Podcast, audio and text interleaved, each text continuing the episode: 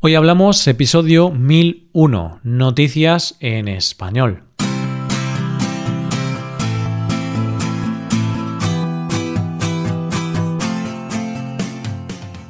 Bienvenido a Hoy Hablamos, el podcast para aprender español cada día. Ya lo sabes, publicamos nuestro podcast de lunes a viernes. Y si quieres ver la transcripción completa y una hoja de trabajo con ejercicios y con explicaciones, visita nuestra web hoyhablamos.com. Hazte suscriptor premium para acceder a todo ese contenido. Hola, oyente, ¿cómo estás? Hay años mejores y peores en nuestra vida. Hay años que siempre queremos recordar.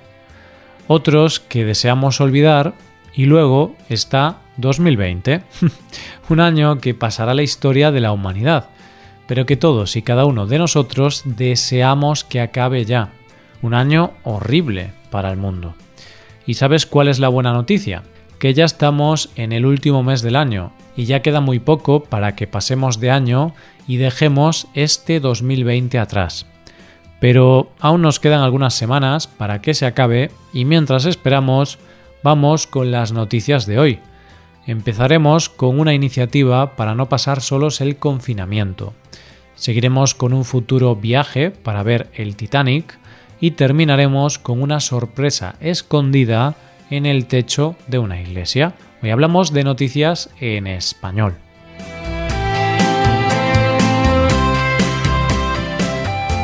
La palabra confinamiento se ha convertido en una palabra que lamentablemente se ha incorporado a nuestro lenguaje habitual. La mayoría de los ciudadanos del mundo, debido a esta crisis sanitaria producida por el coronavirus, han estado, están o estarán en algún momento en esta situación confinados, que básicamente consiste en estar en casa y salir para comprar y poco más. El confinamiento puede ser más o menos llevadero para cada uno de nosotros y nos tenemos que acostumbrar a que las únicas personas que podemos ver son aquellas con las que vivimos. Pero, ¿qué pasa con aquellas personas que viven solas o comparten piso con gente con la que no se llevan especialmente bien.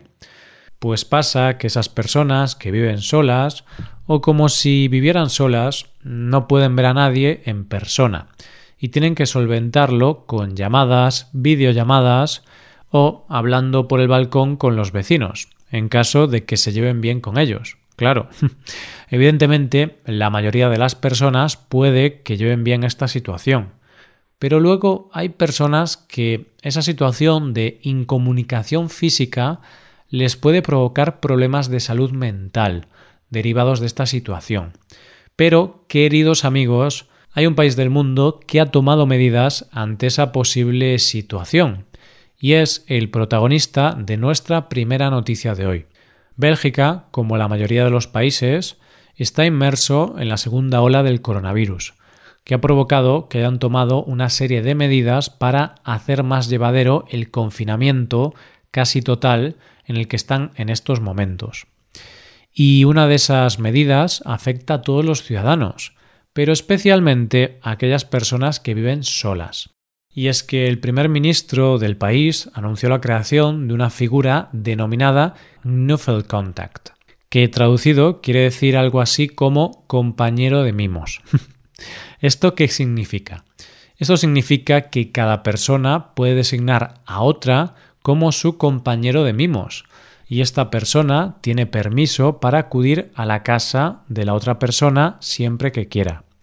Es decir, que la única persona que legalmente te puede visitar es ese compañero de mimos, que tiene permitido visitarte por tu salud mental. Lo cierto es que es una figura a la que pueden recurrir todos los ciudadanos. Y claro, sería lógico pensar que si en una casa viven tres personas, por ejemplo, y cada una de ellas recibe a su compañero de mimos, aquello puede pasar muy fácil de visita a fiesta en casa. Para evitar situaciones como esta, solo puede haber en el mismo momento un compañero de mimos por casa. Además, las personas que vivan solas pueden designar a dos de estas personas, pero solo la pueden visitar uno de ellos cada vez. Y en realidad esta medida tiene bastante sentido, porque mucha gente que se salta el confinamiento lo hace para ir a buscar la compañía de otras personas. Y si el fin de un confinamiento es evitar los contactos incontrolados, es una buena solución que puedas tener esta compañía en tu casa y no tengas que salir fuera a buscarla. Lo que pienso al leer esta noticia es que tienes que pensar muy bien a qué persona quieres designar para tan importante cargo. Porque, ¿qué pasa si te peleas con esa persona en medio del confinamiento? ¿Puedes llamar a las autoridades y cambiar el nombre de la persona asignada? Mejor pensarlo bien antes de tener que pelearte con las autoridades, que seguro que te hacen rellenar miles de papeles. Vamos con la segunda noticia. La historia del Titanic es posiblemente una de las historias que más fascinación ha creado en la población desde que sucedió la desgracia de su hundimiento en el año 1912.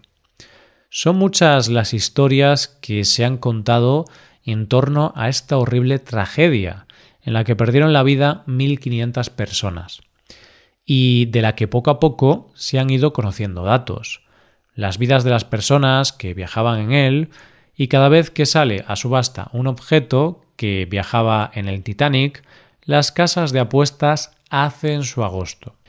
Es una historia que nos fascina y si había alguien en el mundo que no la conociera, la tuvo que conocer después de la famosa película en la que nunca comprendimos, dicho sea de paso, por qué Rose no dejó subir a Jack a aquella tabla.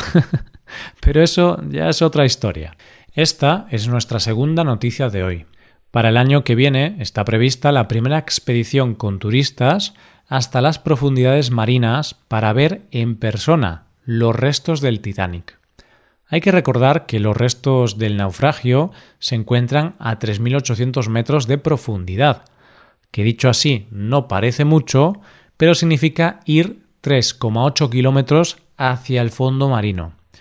Estas expediciones, realizadas por Ocean Gate, se llevarán a cabo entre mayo y septiembre del año que viene, y cada inmersión para ver el Titanic en un submarino tendrá una duración de entre 6 y 8 horas.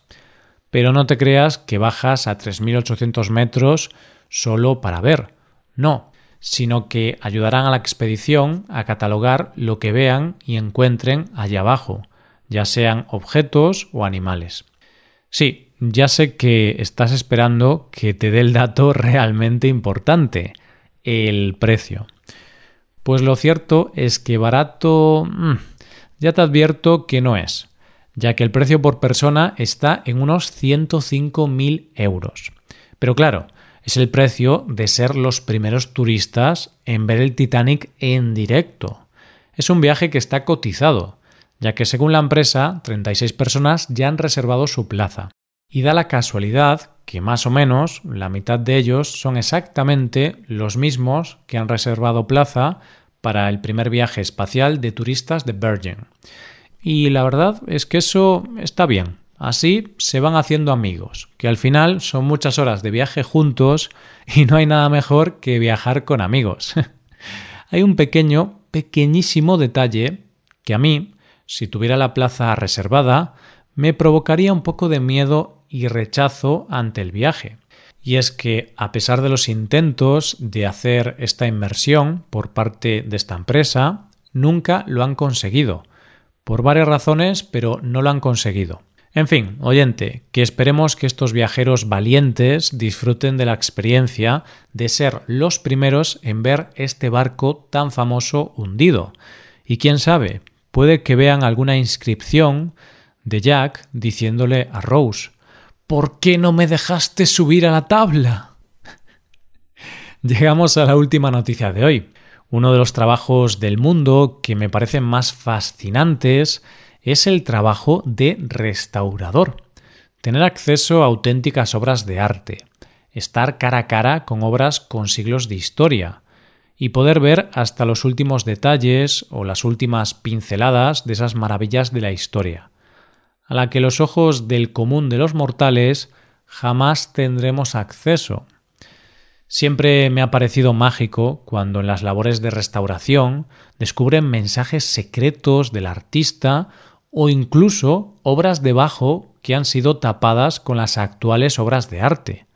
Y de eso es de lo que vamos a hablar en la última noticia de hoy, de un mensaje descubierto durante unas labores de restauración. Un trabajador estaba realizando unas labores de restauración en la iglesia de Santiago en Amberes, Bélgica, cuando en una de las piedras angulares que conecta las bóvedas del techo de la iglesia vio algo que le llamó la atención, y es que encontró algo que no debería estar allí, una caja de cerillas que escondía un pequeño secreto, una carta que tenía una fecha, 21 de julio de 1941, es decir, durante la Segunda Guerra Mundial. Estaba firmada por cuatro hombres y según cuenta la carta, la escribieron mientras pintaban el techo de la iglesia. En la carta cuentan de primera mano la situación tan difícil que les tocó vivir y las condiciones tan terribles bajo las que trabajaban, ya que la carta dice Queremos decirles a nuestros descendientes que no hemos disfrutado de nuestras vidas. Hemos vivido dos guerras, una en 1914 y otra en 1940, que aún continúa. Lo hemos podido contar, cierto, pero estamos aquí trabajando con hambre. Nos exprimen hasta el último centavo para comer. Este relato tan duro va acompañado de un consejo a las futuras generaciones, pues debido a la situación de precariedad y hambre que estaban viviendo, aconsejaban que siempre se tenga en casa reservas de alimentos por lo que pueda pasar. Pero no todo en la carta es un mensaje de desesperanza, sino que terminan diciendo Disfrutad la vida al máximo, casaos, si estáis casados, volved a casa. Saludos, hombres. Y la verdad es que yo poco más tengo que añadir. Solo repetir las palabras sabias de estos cuatro hombres que vivieron una situación tan dura. Disfruta de la vida, oyente. Y esto es todo por hoy. ¿Qué te han parecido las noticias? Puedes dejarnos tus impresiones en nuestra web. Con esto llegamos al final del episodio. Te recuerdo que en nuestra web puedes hacerte suscriptor premium para poder acceder a la transcripción y a una hoja de trabajo con cada episodio del podcast. Todo esto lo tienes en hoyhablamos.com. Esto es todo, mañana volvemos con dos nuevos episodios. Lo dicho, nos vemos en los episodios de mañana. Pasa un buen día, hasta mañana.